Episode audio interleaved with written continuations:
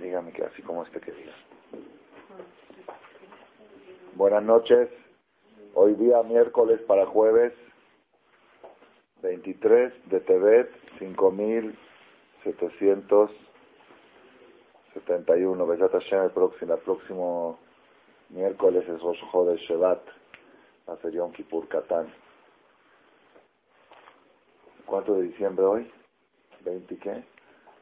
¿De diciembre? Baruch Hashem Kenisa, ¿29? 29 de diciembre del 10. Moray de la Botay. Estamos nosotros leyendo en la Torah, empezamos este Shabbat, el segundo libro de la Torah, que es el, ¿cómo se llama el segundo libro? Shemot, muy bien. Shemot es el libro en el cual se cuenta la esclavitud de Egipto. Nosotros hablamos mucho de Yitziat Mitzrayim, la noche de Pesach, la salida de Egipto, las diez plagas, el cruce del Mar Rojo, pero hay una etapa antes que no la hablamos mucho, es la esclavitud en sí. hay mucho lo que hablar de la libertad, pero también hay que hablar de la esclavitud. Ahí dice el Midrash, el Midrash dice así, Mashal, ¿a qué se compara? Es decir, la pregunta vamos a hablar, a ponerlo claro. La pregunta es, ¿Por qué tenemos que agradecerle a Hashem que nos sacó de Mitzrayim? Esta clase que va a ser el Ishmat, Shimon, Shimon Ben Amada, que ya tiene cuántos años? Es el tercer año, tercer aniversario. Y gracias a él se, reanudaron las clases. Estaban suspendidas hasta que falleció él, empezamos y ya no paramos, Baruch Hashem. Entonces todas las clases que se dieron como como 150 conferencias en estos últimos tres años son por Zehut de él. ¿Qué qué? Bueno, él me conoce Yehuda ahí. No, sí, yo bueno. De Ishmat, Shimon Ben Amada y también de Ilun Ishmat, Itzhak, Toashi Alevi Ben, Ben Zekiel, que esta semana es su aniversario. Entonces lo que estaba diciendo, la pregunta es, ¿Por qué razón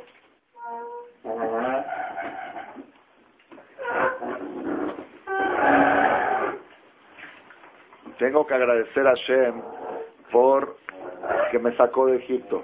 Yo tendría que cuestionarme, ¿y por qué me metiste en Egipto? ¿Por qué me mandaste a Mitzrayim? ¿Quién me mandó a Mitzrayim? Hashem. ¿Me entendieron la pregunta? Es como una persona que tuvo un accidente, una cosa, se enfermó y luego se curó y hace una seguridad de agradecimiento a Hashem. Aparentemente, la persona dice, oye, ¿por qué le voy a agradecer si él es el que me golpeó? Y él es el que me curó, entonces, ¿por qué me golpeó? Si alguien te golpea y luego te lleva al hospital, ¿le vas a agradecer porque te llevó al hospital? No, le vas a hacer una demanda porque te golpeó. Okay, entonces igual pasa con Dios. Si Hashem había, por eso había algunas religiones, Barminan, en los tiempos anteriores, que creían que hay dos dioses, uno que golpea y uno que cura. Entonces estaban enojados contra el Dios que golpea y estaban agradecidos con el Dios que cura. Pero nosotros sabemos que no es así. Por eso decimos Shema Israel, Adonai Elohenu, Adonai Echad. Por eso había religiones que creían que hay un Dios del día y un Dios de la noche. Porque no podían entender que Dios puede hacer dos cosas opuestas. Entonces había un Dios del día. El del día era de las cosas buenas, de la noche de las cosas malas, oscuras. Por eso nosotros tenemos obligación en la mañana y en la noche de decir el Shema. ¿Qué es el Shema? Shema Israel, Adonai Elohenu, Adonai Echad. ¿Qué quiere decir Echad? Tanto la luz como la oscuridad, tanto el día como la noche, tanto las cosas buenas como las cosas malas, todo viene de la misma fuente. ¿Estamos de acuerdo? ¿Hay alguna duda de esa? No hay duda. Entonces volvemos a la pregunta. Si alguien me golpea y luego me lleva al hospital, ¿le voy a agradecer porque me llevó al hospital? ¿O me voy a enojar con él porque me golpeó? Me voy a enojar porque me golpeó. Entonces, ¿por qué tenemos que agradecerle a Hashem cuando nos hace un milagro? ¿Me entendieron la pregunta? Y esta pregunta vamos a sacarla de Yetziat Mitzrayim. En vez de hablar, en vez de hablar del milagro que Hashem nos hizo en la libertad de Egipto, yo quiero cuestionar y preguntar, ¿y por qué me mandaste a Egipto? Digo, ¿por qué permitiste que me hagan sufrir tanto en Egipto? Si nosotros supiéramos la historia real de lo que fue la esclavitud de Egipto, sin exagerar, ¿eh? el holocausto se queda pequeño. Los campos de concentración y de trabajos forzados se quedan pequeños. Más fuertes. Nada más el problema es, una vez sacaron, ahora hay un libro que sacaron sobre Midrashim de historias reales de lo cómo era la esclavitud en Egipto. Yo la verdad me lo compré y lo empecé a leer la noche de Pesach, acabando el Ceder, dije voy a leer. Y la verdad no, dije esto es para Tisha esto no es para la noche de Ceder. Se deprime uno mucho de cómo agarraban a un bebé y lo ponían de tabique vivo sin matarlo y le echaban cemento encima y el niño lloraba de la pared para completar la cuota de... Y eso de que el faraón le dio lepra y los, y los astrólogos le dijeron que la única forma de curarse es bañarse en tinas con sangre judía, sangre de niños judíos. Iba y degollaba niños para llenar tinas de sangre. Entonces, esos pues volvemos a la pregunta. En vez de agradecer a Hashem porque me sacaste de Egipto, te quiero preguntar, ¿y por qué me metiste en Egipto? ¿Y por qué razón tuve que estar esclavo ahí en Egipto? La respuesta cuál es? Quiero sacar un mensaje, la verdad, si logro, verdad Hashem, transmitirlo correctamente por experiencia, las conferencias del último último miércoles de diciembre son las mejores, porque hay poca gente y la gente que viene viene con esfuerzo y el jajam también podría decir, ya, son vacaciones. Me dijo una señora la semana pasada, no hay ninguna clase de ningún jajam en la ciudad. Entonces Jajam Shaul podría decir, ¿para qué tengo que ser yo la excepción? Entonces por eso esas conferencias son las mejores, por experiencia. Entonces vamos a tratar, ojalá, que el mensaje de hoy salga con claridad para ver cómo lo podemos aplicar en la vida. Entonces esta es la pregunta, ¿por qué voy a agradecerle a Hashem que me sacó de Egipto en vez de preguntarle por qué me metiste en Egipto? ¿Por qué voy a agradecerle a Hashem que me curó en vez de preguntarle por qué me enfermaste? ¿Me entendieron? Esa es la pregunta. Rabotai, cuando una persona se enferma y se cura, tiene que decir una verajá de Agomel. ¿sí? Una persona que pasó un peligro, por ejemplo, se enfermó, entró a la cárcel y se liberó, estuvo secuestrado y se liberó, sube al Sefer Torah y dice, Baruch Ata Hashem, en los tiempos de Bet se traía un corbán, un sacrificio que se llama Todá. Corbán, un animal, se sacrificaba Hashem de agradecimiento. Se hacía una fiesta con la carne de ese corbán, se invitaba mucha gente, por eso la Torah dijo, lo puedes comer en un solo día, es decir, el día hizo Shakitar y la noche, ya no, al otro día no, para que invite mucha gente y que propague el milagro. Hoy en día que no tenemos Beta Migdash, como sustituto al Corban Todá, se hace o una seudá de Olayá, que es bueno prometer cuando uno está en apuros, o lo que es obligatorio, subir al Sefer y decir la verajá de Hagomel. Baruch atah Hashem Elokeinu melech haolam, Hagomel, Hayabim Tovot, Shegemala Nikol Esa verajá tiene que decir cuatro tipos de milagros. Uno, el que estuvo secuestrado o en la cárcel y salió a la libertad. Dos, el que estuvo enfermo más de tres días en cama, que también estuvo en la cárcel de Hashem, porque las enfermedades son la cárcel de Hashem. Así decía el maestro Rabades. Y las ambulancias son las patrullas de Hashem. Cuando ves una ambulancia llevando a un paciente, tienes que decir, ahí va la policía. ¿Qué policía? La de Hashem. Llevando a un paciente que Hashem quiere que esté en cárcel en el hospital tanto tiempo o algunos en arresto domiciliario. Algunos, Hashem dice que no vayan a la cárcel, que se queden en la cárcel en la casa, que estén encarcelados en la casa. Entonces, la persona que estuvo en la cárcel o que estuvo enfermo tres días, o, o este, que estuvo de viaje, los viajes son, todos los viajes son peligrosos. Tenemos que saber, hay gente que sube, que cada vez que llega de viaje, se a decir a comer, tienes que saber que cada vez que subes a un avión es como que entraste a un quirófano. La, la misma categoría. O como que entraste a la cárcel. El avión es una cárcel o no es una cárcel el avión. Póngase el cinturón, no se lo quite, enderece su asiento, ah, esto, apague su celular. Es una cárcel. La persona que sube a un avión o está en un coche en una carretera, que sepa que está entrando al quirófano. Así se la quemará. Adamios, porque hay peligro. Todo lugar que hay peligro es un quirófano. Y la persona por eso tiene que darse de acá antes de salir de viaje y tiene que escuchar Torah en el camino para estar protegido. Entonces el que llega de viaje, ya sea de barco, barco, Yordea Yam o de caminos, carreteras, tiene que decir la verajá esta de Agomel. Y por eso nosotros cada Shabbat anunciamos en el Colel, cuando sube una persona que va a decir Agomel, decimos, toda persona que haya hecho un viaje, ya se la saben de memoria, ¿no? A ver cómo es. Toda persona que haya hecho un viaje largo en carretera, o un viaje corto en avión, o, la, o que estuvo tres días en cama, o cualquier peligro que no está seguro que es un peligro, o las mujeres que viajaron y que no acostumbran a subir al Cefer, porque no somos reformistas, entonces que piensen, cuando diga la comer, esta persona que piense en salir de Jehová y se tiene que poner de pie. La mujer que quiere salir de Jehová con Agomel, el Agomel debe de ser de pie. También una mujer después de dar a luz, tiene que decir Agomel, no hay peligro más grande que un parto. Salió del peligro, tiene que decir Agomel. Entonces lo hacen lo hacen a veces cuando hacen lo del Shedelaz, la noche antes del brito, alguna busca una oportunidad para que la mujer pueda decir Agomel delante de 10 hombres, porque no se puede decir el Agomel si no hay minyan de hombres. Entonces volvemos al tema. Que ¿Cómo se dice la Gomel? ¿Cómo es la verajada de Gomel? Baruch atah Hashem, Eloquenu melech haolam. Bendito tu Dios, nuestro Dios, Rey del mundo. Hagomel lehayavim tobot shegemalani kol tu. ¿Qué quiere decir Agomel? No, Gomel es Gomel Hasadim Tobin, que retribuye que retribuye favores, que retribuye favores buenos, pero ¿qué es lehayabim? Los que deben, muy bien, ¿quién dijo los que deben? ahí está la mora Jepsi, ¿ah? Más de Hayabim, ¿ah? Hayab, más de Adam Hayab, debe.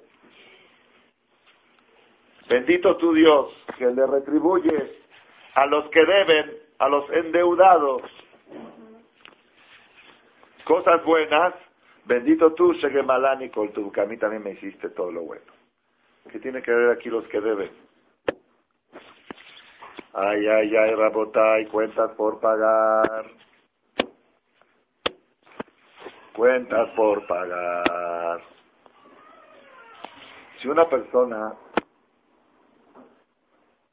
le tocan 10 años de cárcel por una cosa que hizo, el juez se sentencia. ¿Quién lo metió a la cárcel? El juez. Maldito el juez. Hiciste una cosa que merece. Después de dos años va el mismo juez y lo saca. ¿Tiene que agradecerle al juez o no? Claro, ¿por qué? Porque él, él merecía diez años y ahora le dejaron ocho, dos en vez de diez. Le bajaron ocho años. ¿Están escuchando? Cuando una persona viene a agradecer a Boreolá porque se salvó de una enfermedad, está diciendo, yo merecía mucho más que esto. Y por eso te agradezco que me diste nada más esto. ¿Me entendieron? Pues así viene la verajada de Agomel. Agomel le hayabim. Dios hace favores con los endeudados, con los que deben, con los que tienen cuentas por pagar. Una persona que te debe mucho dinero. ¿Sí? Y vas tú y le quitas a su casa y le quitas el carro. Te debe mucho, te debe millones de dólares, le quitas el carro. ¿Cuánto vale el carro? Dice, nada. Y va y lo usa dos, tres años. Y dice, ya no me debes nada. Toma el carro. ¿Tiene, ¿Qué tiene que hacer cuando le regresa el carro? ¿Agradecerle porque le regresó el carro o enojarse porque se lo quitó tres años? Porque yo debía mucho más que eso. Esa es la base de agradecer a Hashem. Yo estoy endeudado y estoy seguro que todo lo que me diste es mucho menos. Me, cobra, me hiciste un descuento del 90% de mi deuda. Te agradezco a Hashem que me enfermaste y que me curaste. Que con esa enfermedad me quitaste una deuda tan grande que quizá era para que esté enfermo 30 años y estuve enfermo nada más 30 días o 3 días. ¿Entendieron? Y sin, eso no cumple la mitzvah de Agomel. Baruch Hashem Agomel Lehayavim. Dios que hace favores a los endeudados. Encima que te debe, le vas a hacer un favor. ¿En dónde viene ese, ese texto? En todos los Sidurim. Acabando el texto de la subida al Sefer, Baruch Hashem Torah, Ahí dice, si pasó un peligro, que diga, Baruch Ata Hashem Agomel Hayavim Toboche que Malani Corto. Pero Hashem este Shabbat, venga a Marcela, más o menos a las 10, 10 y cuarto. Hay un señor que cada Shabbat dice Agomel, porque siempre está viajando 800 kilómetros, 1000 kilómetros de negocios, cada Shabbat. Y ahí anunciamos, toda persona, pues venga y que la señora Ceci, si es que va a estar, le muestre dónde está en el Sidur, para que vea lo que estamos hablando en esta conferencia. Mora y Verabota. Entonces volvemos a la pregunta. ¿Por qué le tengo que agradecer a Hashem que me sacó de Egipto? Mejor me voy a enojar con él que me puso en Egipto. Respuesta. Hashem, ¿por qué entramos a Egipto? Por una condena que Hashem le puso a Abraham vino. Hashem le dijo a Abraham vino en Génesis, en la Perashá Lech que es la Perashá de mi cumpleaños de mi pero no me acuerdo el capítulo, ahorita lo vamos a ver adentro. En el Génesis capítulo, ahorita vemos qué capítulo es en el 15, ahí la Torah cuenta que Hashem le dijo a Abraham, y Adoa te da saber sabrás, y que tu descendencia van a estar errantes en una tierra ajena. Va a Badum y los van a esclavizar, y los van a torturar. Arbame a 400 años. Pero después, de Gametagoy Asher y Abodu, ese pueblo que van a torturar a tu pueblo, dan que yo los voy a juzgar, las diez plagas, los voy a destruir, los voy a deshacer, de Ajarejer y después de que yo los juzgue, y Etzeu Virjuzgadol, van a salir con una riqueza inmensa, multimillonaria. Van a salir de Egipto. Esto se lo vaticinó Hashem a Abraham Avinu en el Brit Ben Abetarim, así se llama este pacto. El pacto de Ben Abetarim, y el que quiera ver un poquito más de información, eh, lo podemos ver en la gala de Pesach Shem Tov. Ahí está. Dice que Moshe Nishba Yohubi Brit Ben Abetarim, Sheneemar, Yado Atedak, Baruch Shomer Abtahato le Israel Baruchu, Hakadosh Baruchu לעשות כמו שאמר לאברהם אבינו בברית בין הבתרים, שנאמר ידוע תדע כי גר יהיה זרעך בארץ תולד. Entonces, esto ya estaba designado desde Abraham vino, que su descendencia de Abraham tienen que estar errantes. 400 años, torturados, esclavizados, y después van a salir con riquezas muy grandes. Entonces, ¿cuántos años estuvieron en Egipto? No estuvieron 400, estuvieron 210. ¿Cuántos años estuvieron torturados? Máximo 90. Porque mientras vivía Yosef y sus hermanos, no había esclavitud, eran reyes. Después que murió Yosef y todos los hermanos, empezó la esclavitud. Entonces, no se cumplió la deuda. La deuda era 400 años de errantes y tortura y esclavitud. Y aquí nada más hubo 90 años de tortura. Entonces agradecemos a Shem porque en vez de nos quitó la sentencia de 10 años de cárcel a un año, ¿me entendió? En vez de estar 30 años enfermos, tuvo 3 años, 3 días. Ese es el ejemplo. ¿Por qué agradecemos la salida de Egipto? Porque la esclavitud era merecida, la esclavitud era comprometida, comprometida con Abraham Avino. Entonces ya con este punto ya estamos, ya estamos, este, ya estamos avanzando. ¿Por qué agradezco yo a Hashem cuando me enfermo y me curo? Porque yo reconozco que tenía que estar enfermo mucho más tiempo que eso, según mis pecados, según, según mi juicio. Y Hashem me hizo el favor de sacarme de la cama antes de tiempo. Por eso digo, a Gomel le el que hace favor a los que están endeudados y les quita la deuda. ¿Entendieron?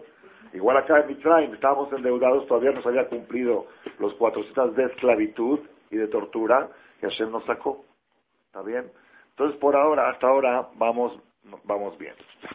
Ahora, aquí hay un problema. Hashem le dijo, tu descendencia van a ser esclavos, 400 años. La descendencia de Abraham, ¿quién es? Incluye Ismael. Ismael también era hijo de Abraham. Y Bené Ketura, los hijos de Ketura, otros seis hijos más que están en el lejano oriente, que Abraham tuvo tercer matrimonio con Ketura, también son descendencia de Abraham. Luego viene Isaac. Isaac tuvo dos hijos, Jacob y Esab. Esab también es descendencia de Abraham. Entonces, esa cuota de esclavitud la tenían que cumplir entre todos. En realidad el Ramban Nachmanides dice, que es imposible pensar que todos los judíos estaban esclavizados todo el tiempo. Porque dice, si no estarían construyendo, llenarían Egipto de edificios. ¿Cuánto pueden construir 600 mil personas o más, millones, como dicen que eran? Dice que era turnos, era turnos, era una cuota, era un impuesto que había que darle al gobierno, que un mes al año trabajos forzados. Campos de, campos de concentración de trabajos forzados. Y ahí era la tortura. Entonces, si hubiéramos repartido con los hijos de Esab y con los hijos de Ismael, hubiera sido menos el trabajo. Dice el Pasuk que Esab se separó de Jacob, el Eretz, se fue muy lejos de Jacob, mi pene Jacob Agil, dice Rashi ahí en la Perashama Isla, se fue muy lejos porque sabía que hay un documento por pagar. Decía que lo pague Jacob. Es como un papá que falleció y dejó una deuda por pagar. Dejó una herencia. Entonces el hijo correcto dice, tengo que pagar. El hijo incorrecto que dice, se va de viaje, se desaparece, ya que se arregle mi hermano el sadik, él que pague la deuda. Entonces Sab no quiso pagar esa deuda. Dice el Midrash, dice el Midrash, trae un ejemplo, dice que había un rey que le había prestado dinero, mucho dinero a una persona. Esa persona murió y esa tenía dos hijos. Un hijo era muy allegado al rey, era, estaba en era ministro, estaba en el palacio y todo. Y otro hijo era ciudadano normal. Entonces, ¿qué pasó? El ciudadano normal se escapó. Cuando el papá falleció, sabía que le debía al rey, se escapó. El ciudadano este que vivía el ministro del rey, dio la cara. Dio la cara y dijo, sí, me tienes que pagar lo que tu papá me debe, vas a estar trabajando de esclavo, vas a lavarme platos, hasta que me pagues el último centavo. Entonces le dijo este, este ministro, ah, entonces porque di la cara y porque soy tu amigo, me salió peor. Porque el otro que se escapó y es un farsante y es un esto, no le... Y a mí, que yo soy ministro del rey, y soy amigo del rey, a mí me estás cobrando, me estás poniendo a lavar platos. Dijo, rey, espérate, no te preocupes. Cuando terminó de pagar la deuda, terminó, lo volvió a poner ministro, y la policía capturó al hermano que se había escapado. Dijo, ahora este hermano va a ser esclavo tuyo. Para pagarte lo que tú pagaste por él, ¿me entendieron? El hermano que se había escapado, ahora va a ser esclavo del hermano que pagó. Dice, por eso Esab tenía que estar esclavo junto con Jacob para pagar la deuda de Abraham. Ismael también. Todos escaparon, se hicieron patos, dejaron a, dejaron a Jacob solito pagar la deuda. Ah, qué padre, ¿eh? Jacob que pague, ok. Cuando venga el Mashiach, Esab y Ismael van a ser esclavos de Israel. Para pagarles la deuda de lo que Israel pagaron por ellos. Pero ¿por qué dice cuando venga el Mashiach todos los goyim van a ser nuestros sirvientes? Dice, oye, ¿qué? ¿Por qué tienes ser mis sirvientes? ¿Por qué? Porque la mayoría de los goyim son descendientes de Ismael, dos mil millones de musulmanes de Ismael y dos mil millones de cristianos de Esad y dos mil millones de chinos de Ketura. Los chinos son Ketura, Japón, China, Lejano Oriente. La mayoría del mundo, ellos son gente que tenían que haber estado esclavos en Egipto igual que nosotros, porque son descendientes de Abraham, y no lo hicieron. Pues ahora trabajenme de esclavo para pagarme lo que yo trabajé. Así dice el Midrash. Rabá lo aprendí esta semana en un libro que traje nuevo de Israel, Otzar Midrashim. ¿Por qué cuando venga el Mashiach los Goim van a, trabajar a ser esclavos de Israel? Porque ellos no pagaron la deuda. ¿Quién pagó? Jacob pagó todo, ahora ustedes tienen que pagar. ¿Está bien? Entonces con esto, con esto más o menos se aclaró todo el tema de la salida de Egipto. La pregunta que vamos a hacer ahora es la siguiente. La pregunta es la siguiente. Primera pregunta. ¿Por qué Hashem le sentenció a Abraham Avinu que su descendencia tiene que ser esclavos 400 años? Aparentemente por un pecado que hizo Abraham Avinu de falta de emuna. Ahora lo vamos a leer de la Torah. Si él tuvo falta de fe, ¿qué culpa tienen los nietos? Pues que pague él que se haga esclavo Abraham. ¿Me entendieron la pregunta? Buenísima, ¿verdad? La Torah dice que no se juzga a los hijos por el pecado de los padres. ¿Por qué tenemos que estar esclavos en Egipto? Porque el abuelo cometió un error.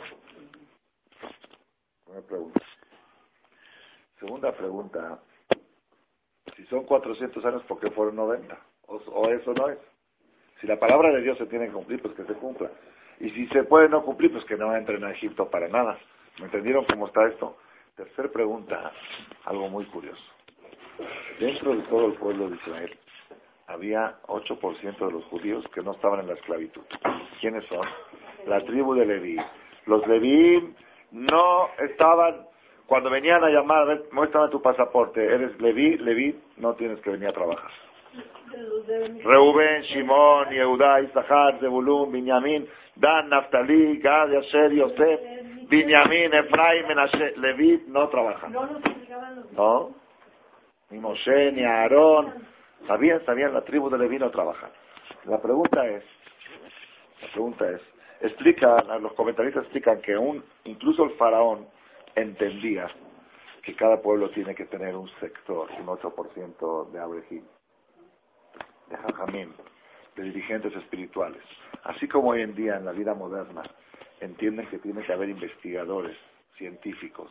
Ustedes saben que los investigadores científicos aparentemente pierden el tiempo. Si tú vas a un laboratorio de investigación, hacen pruebas, están ahí, ah, a vender camisas, a hacer algo, que estás probando a ver esto, y, después de dos años de pruebas, dice, no, falló la prueba, vamos a probar una medicina con ratones y con esto. Es decir, hoy en día hay un porcentaje, no sé qué porcentaje de personas del mundo del mundo comercial que están dedicados aparentemente a nada, a investigación. Pero después cuando sacan el resultado, de eso vive toda la humanidad. De ahí salieron los celulares, de ahí salió la energía nuclear, de ahí salen las vacunas, de ahí sale todo. ¿Entendieron? Paró entendía que tiene que haber un porcentaje en cada pueblo de gente dedicado a la investigación, a lo intelectual, a lo espiritual. Era la parte del tribu de y por eso no los metía a ellos en la esclavitud. La pregunta que tengo yo, que Paró entendía, pero ellos acaso no eran descendientes de Abraham. Si son descendientes y papá debe, tienes que pagar. O a poco si papá muere y tiene dos hijos, una oreja y una oreja, la oreja no paga, los dos pagan.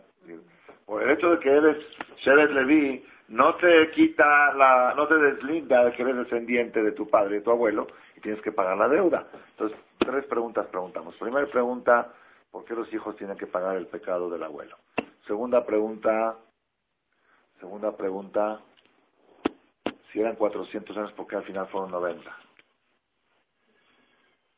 Y tercera pregunta, bueno, dicen que en realidad sí fueron 400, pero desde que nació Isaac ya se consideró Geri es de que nació que estuvieron errantes fuera de Israel, ya empiezan a contar los 400 años. Y tercera pregunta, ¿por qué la tribu de Leví se zafaron de esta deuda? Todos tienen que pagar la deuda. Ese es el tema, Rabotai. Vamos a ver ahora Van a ver qué tan, qué tan impresionante es esto. ¿Cuál fue el pecado de Abraham Avinu que generó la sentencia de la esclavitud? Viene Hashem y le dice a Abraham, Ani Hashem, yo soy Dios en el pacto Ben Abetarim, no sé cómo se llama en español, un pacto famoso que hizo Hashem con Abraham después de la guerra mundial con los cinco reyes que rescató a Lot y antes de darle la mitzvah de Brit Milá, y antes de que nazca Isaac, Hashem hizo un pacto que se llama Berit Ben Le dijo a Hashem, al tira Abraham, no temas Abraham, tu recompensa es muy grande. Le dijo Abraham, Hashem, ¿qué recompensa? Yo tengo 90 años. Yo no necesito ya nada. Y no tengo hijos. ¿Qué me estás prometiendo recompensa? Probablemente te refieres a mi sirviente mayordomo Eliezer. A él le voy a dejar todo. Le dijo Hashem, no. Lo irá de, no te va a heredar este. Este no va a ser tu heredero. Ima mi meja, alguien que va a salir de tu vientre. Él es el que te va a heredar. Lo sacó afuera. Dijo, fíjate en las estrellas. ¿Por qué se lo sacó afuera? Porque Abraham le dijo a Dios, Hashem, yo soy astrólogo. Y yo veo a mi estrella que dice que Abraham no tiene hijos. ¿Qué me estás diciendo? Lo sacó afuera de las estrellas. Dijo, tú estás por arriba de la astrología. Dijo, ven las estrellas, cuéntalas, no puedes contarlas, así va a ser tu descendencia. Yo creo que ni Abraham no se imaginaba cuántos miles de millones de personas salieron de su vientre, como dijimos antes. Todos los de Ismael y todos los de Esab. Por eso se llamó Abraham Abraham Goim, jefe de todas. Por eso un, un goy que se convierte puede decir lo que no, lo que aboteno en la tefilá. En lo que Abraham, en lo que Abraham sí puede decir. ¿Por qué? Porque Abraham es su abuelo. La mayoría de los goyim, Abraham es su abuelo. Aunque nació goy. ¿Me entendieron? Aquí está la Mishnah lo trae. Porque Abraham se llamó Abraham goyim. Hashem le promete, de tu, de tu vientre va a salir esa descendencia que te va a heredar. Dice Pasuk, Vehemim Bashem tuvo fe en Dios. Ok, gracias Dios, confío en ti. Vayomer el y le dijo a Hashem a él, Ani Adonai, yo soy Dios, que te saqué del fuego de Nimrod cuando lo habían arrojado al fuego, para darte esta tierra, en Kenan, esta es la herencia que van a recibir tu descendencia. ¿Quieres saber cuál es tu recompensa? Aparte que vas a tener hijos, y muchos hijos, mucha descendencia. Esta tierra que es la tierra favorita, la tierra preferida, la tierra santa, la tierra de la cual el mundo se creó, empezó en Jerusalén y se fue extendiendo. Esa tierra tan codiciada, eres Gendá, Tobá, Urjaba, la tierra tan deseada por todos. Miren los problemas que hay por esa tierrita. Tan, tantos millones de hectáreas tienen los árabes y necesitan, ni nos vemos en el mapa, el Estado de Israel. Y todo el mundo está encima de eso. Déjenos tranquilos, un pedacito de tierra. Eres Jandá, esa tierra se la voy a dar a tu descendencia, es patrimonio de tu descendencia. Bayomar le contestó a Abraham Hashem, Adonai Elohim, Dios, juez. Elohim es juez. ¿Cómo voy a saber que de veras mis hijos van a heredar esa tierra? ¿Cómo estás prometiendo el Rabbi de David siempre nos decía, imagínense una persona que va a trabajar, trabaja duro, duro, llega a fin de mes y el patrón le dice, no te doy el sueldo, te lo estoy guardando. Al otro mes te estoy guardando el sueldo. Pasa un año, le dice, ¿y cuánto tengo acumulado? Dice, tienes acumulado, te lo estoy guardando. Dice, ¿y cuándo me lo vas a dar? Se lo voy a tu tataranieto. ¿Alguien trabajaría así, en esas condiciones? ¿Saben por qué? Porque somos egoístas. Incluso cuando te dicen a tu hijo, es porque es tu hijo, porque lo ves, porque lo disfrutas. Pero ¿quién, si ahorita te dicen, haz esto y dentro de 300 años tu tataranieto va a ser beneficiado? Ah, es que mi tataranieto, yo la quiero. Ah, y así era Abraham vino. Abraham vino trabajaba con Boreolam, servicio fiel, pasó pruebas. ¿Y la recompensa quién? Tu descendencia, dentro de 500 años. Abraham le preguntó, oye Hashem, ¿quién me garantiza de que de veras me vas a pagar? Yo estoy dispuesto, si estoy seguro que me vas a pagar, no importa que le pagues a mis nietos, acepto. Pero ¿quién me garantiza? Bamaera, ¿cómo puedo saber? Hashem le dijo, vamos a hacer un pacto. Le puso un becerro, lo partió por Sana Benavetarim. Ah, ¿quién, ¿quién estudió Baikra? ¿Dónde está Yehudit? Bereshit, Lechleja. Brit Benavetarim, ¿eh? Shula. ¿Cómo es Brit Benavetarim? Cuéntame.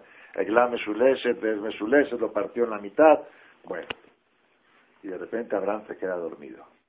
Y Hashem le dice, tú preguntaste cómo vas a saber. Y Adoa te da. Saber sabrás. Higeri es Alajá por falta de fe, aparentemente se entiende. Porque no tuviste fe, porque dudaste de que yo voy a cumplir mi promesa. De un ser humano puedes dudar, pero de Dios puedes dudar de que dentro de 500 años no le va a dar la tierra a tu descendencia. Y Adoa te da, ahora vas a saber que porque dudaste, Kigeri es Alajá va a ser extra, errante tu descendencia en una tierra ajena, va a Badum, lo van a esclavizar, lo van a torturar, 400 años, y después van a salir con una riqueza grande y después van a recibir la tierra.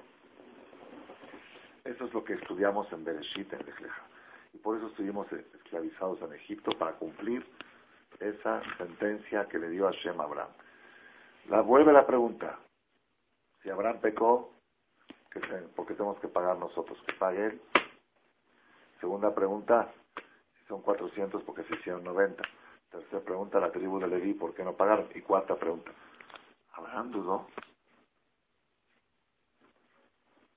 Eso sí es muy fuerte. Que Abraham dude de Hashem.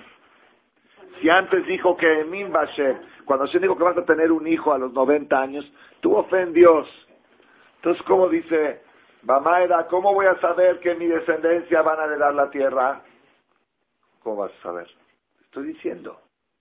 Estoy prometiendo que me estás hablando. ¿Están oyendo la pregunta?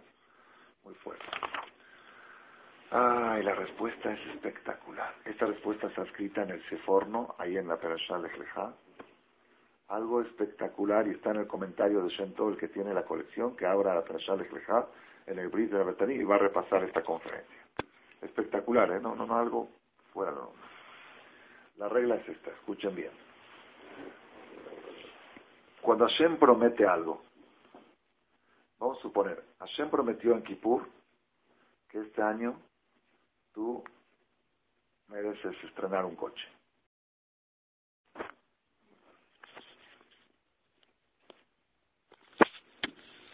Hashem promete, pero la persona tiene que crear un recipiente para recibir esa promesa. Lo hablamos antes de Roshaná. Hashem te promete X cantidad de vino, pero Hashem no te da los barriles. Los barriles tienes que traerlos tú, los barriles, Tú tienes que traer barriles para recibir el vino. Hashem te da el vino en una cisterna y te dice, ven a recoger tu vino. Vacía la cisterna y llévatelos. Pero tú, tú eres responsable de crear los barriles.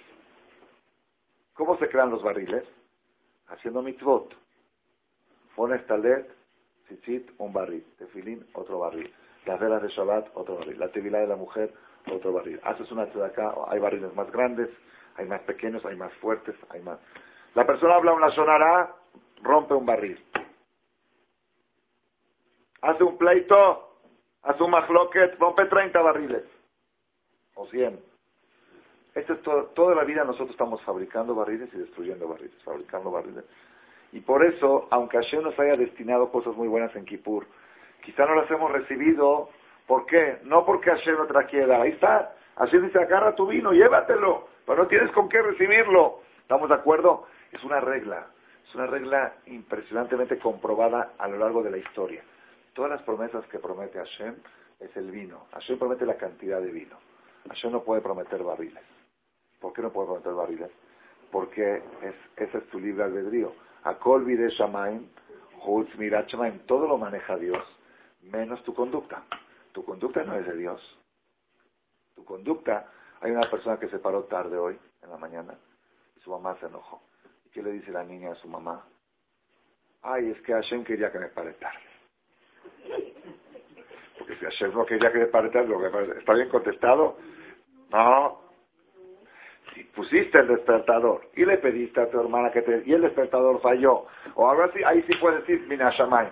Pero si tú te fuiste a dormir, eh, es que una persona me Hashem quería que coma taref, Hashem quería. Si Hashem no quería, no hubiera comido taref. ¿No es cierto? Hashem quiere que ganes dinero, Hashem quiere, todo eso de Hashem. La parnasá, la salud, pero tu conducta, si eres una persona buena o mala, eso no es de Hashem. ¿Estamos de acuerdo? Entonces, por eso Hashem no puede darte barriles. Los barriles tienes que hacer tú. Ahí no interfiere Hashem. Hashem te puede decir cuánta cantidad de vino te va a dar y tú vas a decidir si cuántos barriles vas a fabricar para recibir esa cantidad de vino. Entonces, por eso cuando Hashem le prometió a Jacob tantas promesas, cuando regresó de viaje, dice, Vairá Jacob, tuvo miedo Jacob cuando se enfrentó a esa pregunta la ¿por qué tuvo miedo? Dice, Hashem le prometió. Dice, Shema y Gromajet. Quizá no hice suficientes barriles o quizá cometí alguna falta y no tengo los barriles para recibir esa promesa de Hashem. Por eso estaba preocupado Jacob, aunque tenía la promesa. Conclusión. Todas las promesas que Hashem promete, tanto en Roshaná, en Kippur, o Abraham, Isaac, Jacob, todas las promesas están condicionadas. ¿Qué condición? No condicionadas. Ahí está el vino. El vino es tuyo. Pero tú tienes que crear el recipiente para recogerlo. ¿Estamos de acuerdo? Entonces ahora viene Abraham. Escuchen bien qué inteligente Abraham. Dice Abraham, yo tengo mucha fe en ti. Tú me estás prometiendo la tierra de Israel. Yo sé que la tierra de Israel vale millonadas. Son millones de litros de vino. Pero tú estás de acuerdo conmigo que no me puedes prometer que mis nietos van a ser tzadikim. Eso no me lo puedes prometer. Aunque quiera. ¿Estamos de acuerdo? Hashem no le puede prometer a alguien que tu hijo va a ser un tzadik. Porque Hashem no interfiere en eso. Eso es libre albedrío. ¿Están escuchando? Entonces viene Abraham y le dice a Hashem, yo confío en ti de que me vas a dar el vino, ese vino, tanta cantidad de vino, mí, Hashem, tengo emuná, pero tú no me puedes dar barriles. Y como no me puedes dar barriles, entonces, ¿qué garantía tengo que finalmente mis nietos van a recibir la tierra de Israel? Todo lo que estoy trabajando es para mis nietos. A mí no me has dado nada, a mis nietos. Y mis nietos para poder recibir van a tener que hacer barriles. Y si no lo hacen, no la van a recibir. Y tú no puedes obligarlos a hacer porque en eso no interfieres. Esa fue la pregunta de Abraham. ¿De qué me sirve que me prometiste todo esto? ¿Qué garantía tengo yo que de veras mis nietos van a recibir la tierra? Si ellos no hacen, los recipientes no la van a recibir. ¿La prueba cuál es?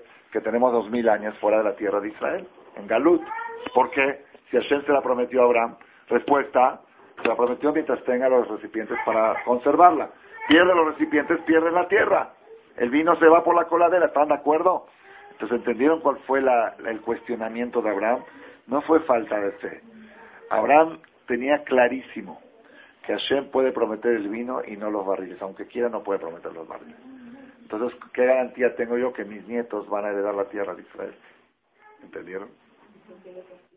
¿Ah?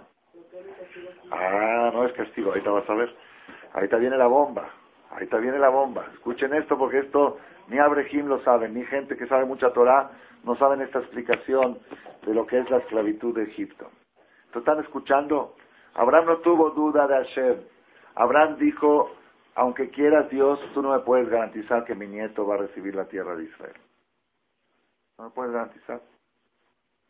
Es como una persona que le dice, mira, yo, tú trabajas gratis y yo le voy a dar a tu nieto 100 millones de dólares, pero con una condición, una condición, que no sea alcohólico, por ejemplo, ¿sí?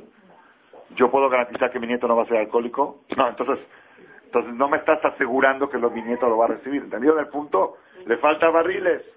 Los barriles no me los puedes garantizar. Ay, Rabotay, escuchen esta bomba, bomba, bomba. Bomba espectacular. Hay dos maneras de crear barriles. Una manera de crear barriles es mitzvot, como dijimos antes, vela de Shabbat, Tevilato. Y la otra es Isurim, sufrimientos, bronca.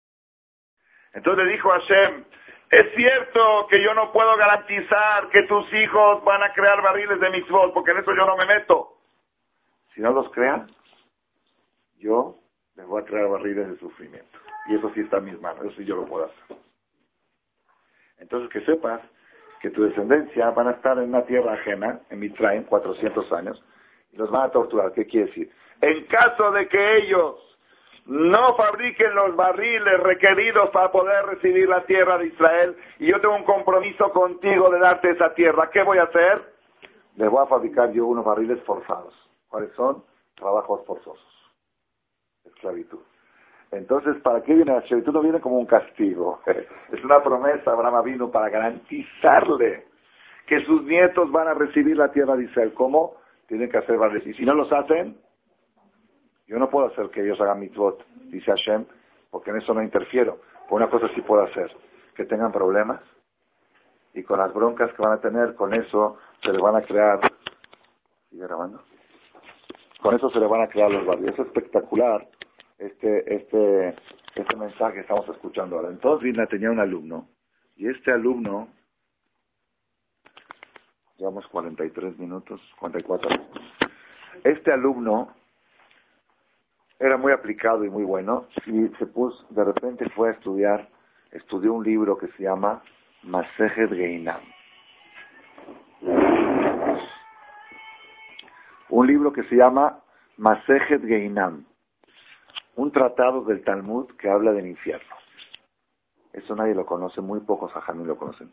Yo una vez lo leí, y sí es tremendo se describe cómo son los siete pisos del infierno y quién va en el piso uno y quién va en el piso dos y en el piso tres y cuáles son los castigos y cosas muy fuertes. Las mujeres, las artistas, las cuelgan de sus pechos, patas para arriba, cosas cosas muy, muy fuertes, lo que falta de tzniut, cosas muy fuertes, muy fuertes, ¿no? No voy a decir. Entonces este alumno del Gaón de Vilna leyó Masejet de y como él cree que todo es verdad, y así es, todo es verdad, se puso pálido. Entró en choque. Entró en choque, entró en trauma y cayó a la cama. No podía dormir, tenía, este, ¿cómo se llama? Este, pesadillas en la noche. No, no podía comer. Decía ya, porque ahí decía que aquí están en esto.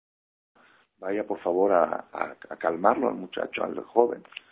Fue el de Vina y le dijo, mira, no te voy a decir que todo lo que leíste no es verdad, porque sí es verdad. Sí es verdad. Que las broncas, los isurim, cubren el 99% de la deuda. ¿Entendieron? Y todas las personas tenemos broncas. Que se fue la Igide, que no vino la Igide, que esto, que la lavadora se descompuso, que... Entonces las broncas cubren en vez de Geinam. Por eso hay que estar tan feliz cuando la persona recibe broncas problemas. ¿Por qué? Porque uno, si tuviera una idea de qué se está salvando, está pagando un peso por cada 100, lo que dijimos a Gomel de Hayabim, tu deuda es de 100 y estás pagando uno en proporción. ¿Entendieron cómo está? Entonces igual pasa acá. Hashem le dijo, mira, tus hijos van a recibir la tierra dice yo te lo prometo. Ah, pero si no crean recipientes, ¿cómo se quedan con mitzvot?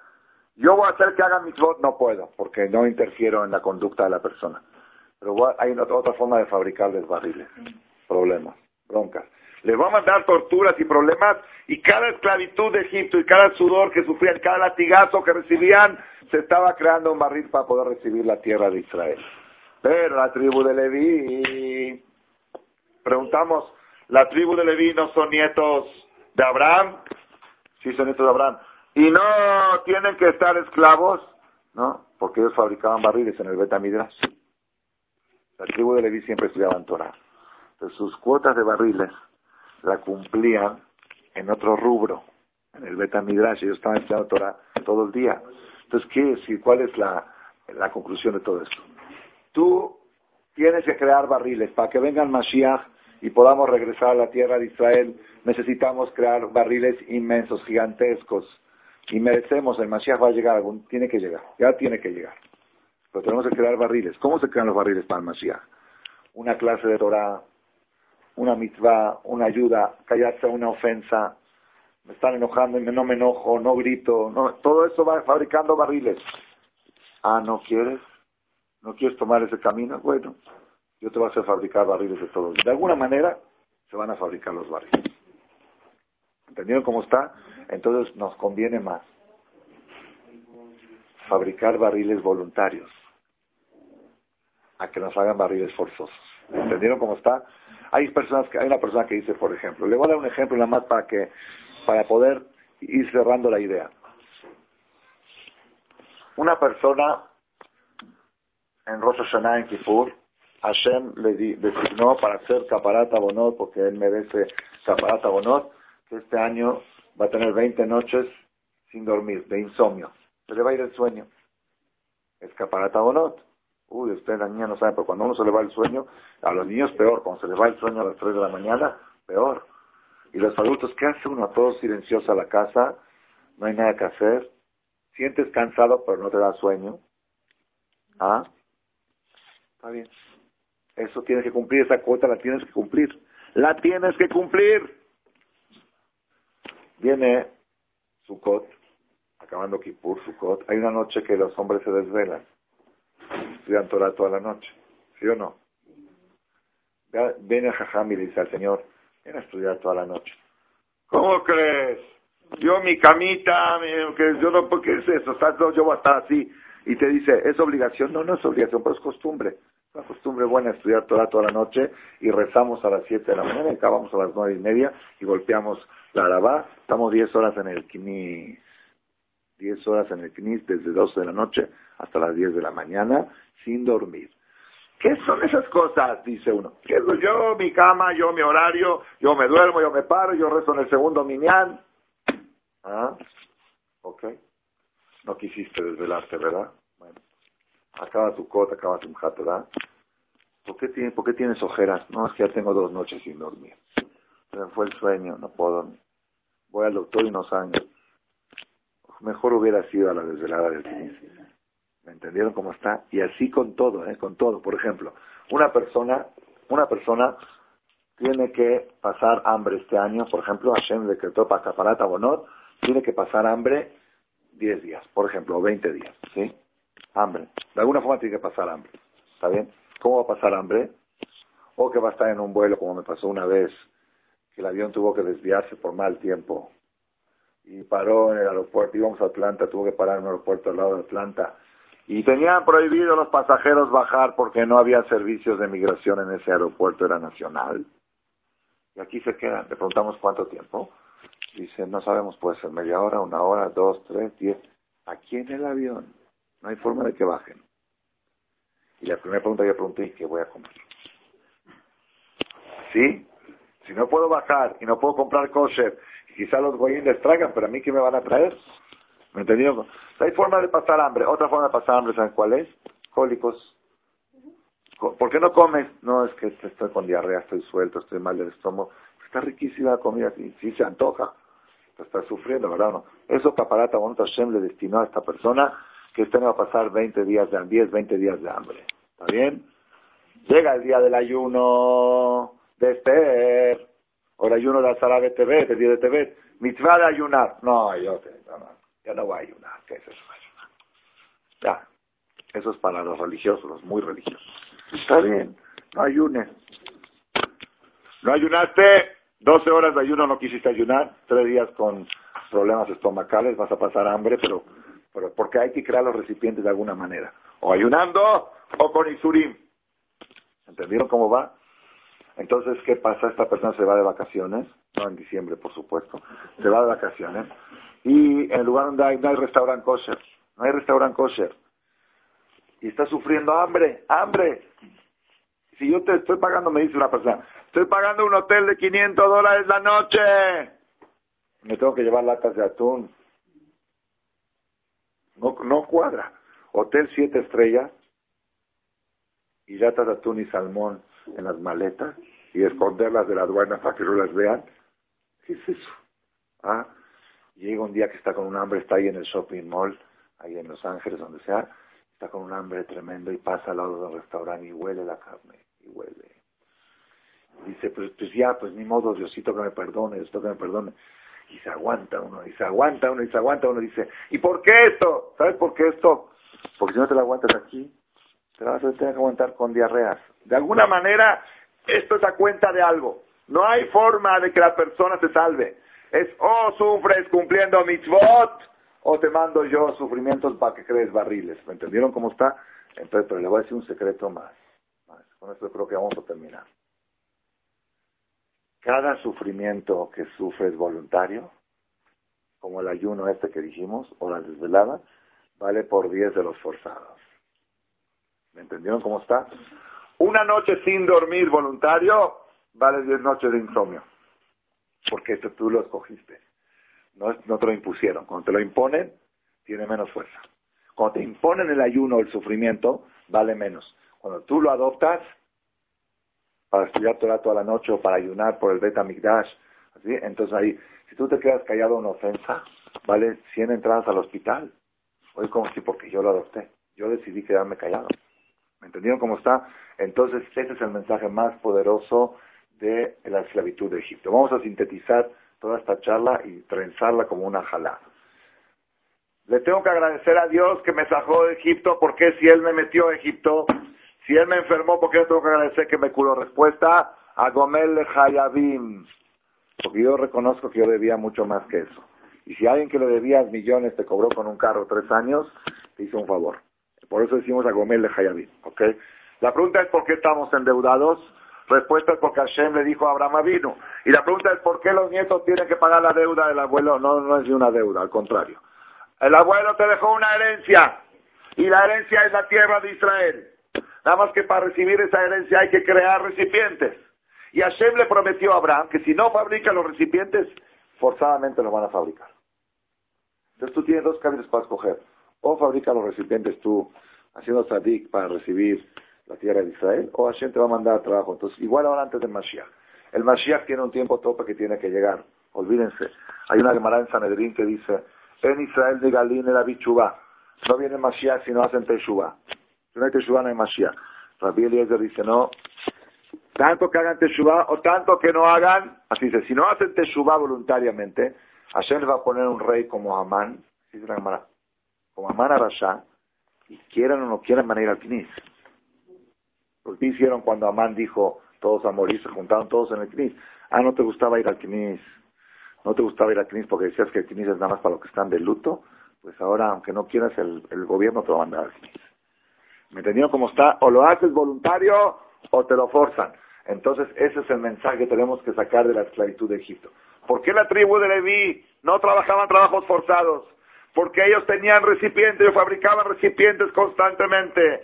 Pero los otros que no fabricaban recipientes porque no estudiaban Torah, no eran abrejim, y no, no respetaban mitzvot, Hashem tuvo que esclavizarlos, y no 400 años, 90. ¿Por qué? Porque los otros 310 sí fabricaban recipientes, no había necesidad de tortura. Cuando dejaron de fabricar recipientes en Egipto, ahí es cuando se hubo la necesidad de que vengan los problemas, las broncas, en vez de las mitzvot. ¿Me entendieron? Conclusión en la, la vida práctica. Siempre que sientas que estás haciendo un esfuerzo, un sacrificio para una mitzvah, para algo bueno, que sepas que ese sacrificio viene a cuenta de otra cosa. A veces te está costando dinero una mezuzá. Vas a revisar la mezuzá y dices, no, mejor no la reviso porque luego la encuentro y cuesta 60 dólares. Y la mezuzá no está buena, pero tú, por miedo a que no esté buena, no la checas porque te puede costar 60 dólares. Ok. ¿Qué pasó el otro día? Se ponchó la llanta del coche y ahí van los 60 dólares. Pues mejor los hubiera gastado en la mezuzá. ¿Me entendieron cómo está? Nunca sientas que un sacrificio extra que haces por una mitzvah te va a costar. No te va a costar, va a ser a cuenta de otra cosa. Entonces, de esta manera la persona, ese, ese es el mensaje más fuerte de la esclavitud de Egipto. La próxima semana y las otras dos vamos a hablar de la salida de Egipto. Ahora no estamos hablando de la salida. Estamos hablando del tiempo que estuvimos ahí. ¿Por qué tuvimos que estar esclavizados? Porque Hashem le prometió a Abraham que van a recibir una tierra. Y para poder recibir necesitan recipientes. Los recipientes Hashem no puede forzarlos porque mitzvot Hashem no interfiere. La única forma de forzarlos es con Isurim, con problemas. Si Am Israel, el pueblo de Israel, hubieran hecho autosacrificio para estudiar Torah y hacer mitzvot, con eso hubieran fabricado los recipientes y no necesitaban estar esclavizados y con eso se contestaron todas las preguntas. Hashem Baraj nos de Jud, siempre, siempre de poder enfocar. Déjame terminarles una historita más que se relaciona con esto. Había un, eh, un jajam, el Talmud trae Masejes atrás, se llamaba Marukva. Marukva tenía una caja de tzedaká, él manejaba mucho tzedaká para pobres, novias. La noche de Rosh Hashanah, él soñó que sus sobrinos, que eran comerciantes, este año iban a perder un millón de dólares, o un millón de monedas, de oro, dice la cámara. Iban a perder en su negocio por, por este, problemas de gobierno, de Ascum, iban a perder un millón de monedas de oro. O cien mil, una cantidad fuerte. ¿Está bien? ¿Qué hizo Jajam Marukwa? Al otro día de Kippur, fue con el sobrino, oye, esto diez mil dólares para casar a una novia, ¿me da? Ay, tío, ¿cómo pides esto? Nunca me pediste tan grande. No, pero es urgente, por favor. Ay, está muy difícil la situación. Se lo sacaba afuera. Al otro día, hay un novio, un huérfano de cinco mil dólares para una viuda. Ay, tío, pero ya te dimos mucho. Pero nunca, nunca presionó tanto como ese año. Los presionó y el tío llevaba la cuenta de todo lo que le dieron. Llega víspera de Rosh Hashanah, el tío llevó la cuenta y eran 900 mil dólares que ya les había sacado de acá. Ese día de Rosh Hashanah le cae la policía a los sobrinos, una auditoría, tuvieron que dar mordidas, 100 mil dólares, menos de eso no pudieron, se completó el millón. Fue el tío y les dijo, vengan a ver las cuentas. Aquí están, ven. Yo soñé que era un millón, me dieron, y por eso yo los presionaba tanto. Le dije, Moni, ¿por qué no nos dijiste desde el primer momento? Ah, ¿qué le contestó el tío? No tiene chiste. Si tú sabes que de todos modos el dinero se va a ir a la basura y se mejor lo deben de acá, eso sí, es cualquiera. Si tú, ¿cómo dice la gente cuando viene la escume, cuando viene la, hacienda y le tienen que dar 50 mil pesos de mordida? ¿Qué dice la gente? Lo grabaste acá. ¿Y por qué no lo dice ayer? Claro, qué fácil. Cuando sabes que te va a costar acá, que te va, que vas, dice mejor lo de acá. El chiste es darlo en acá, sabiendo y teniendo fe que eso te va a ahorrar lo que le tienes que dar al de Hacienda. ¿Me entendieron cómo está? Ese es el musar que tenemos que saber. Todo esfuerzo y todo sacrificio vale la pena invertir. Vale la pena invertir porque se cuenta de otra cosa. Shemit Baraj, que nos dé de ser buenos inversionistas, de saber la importancia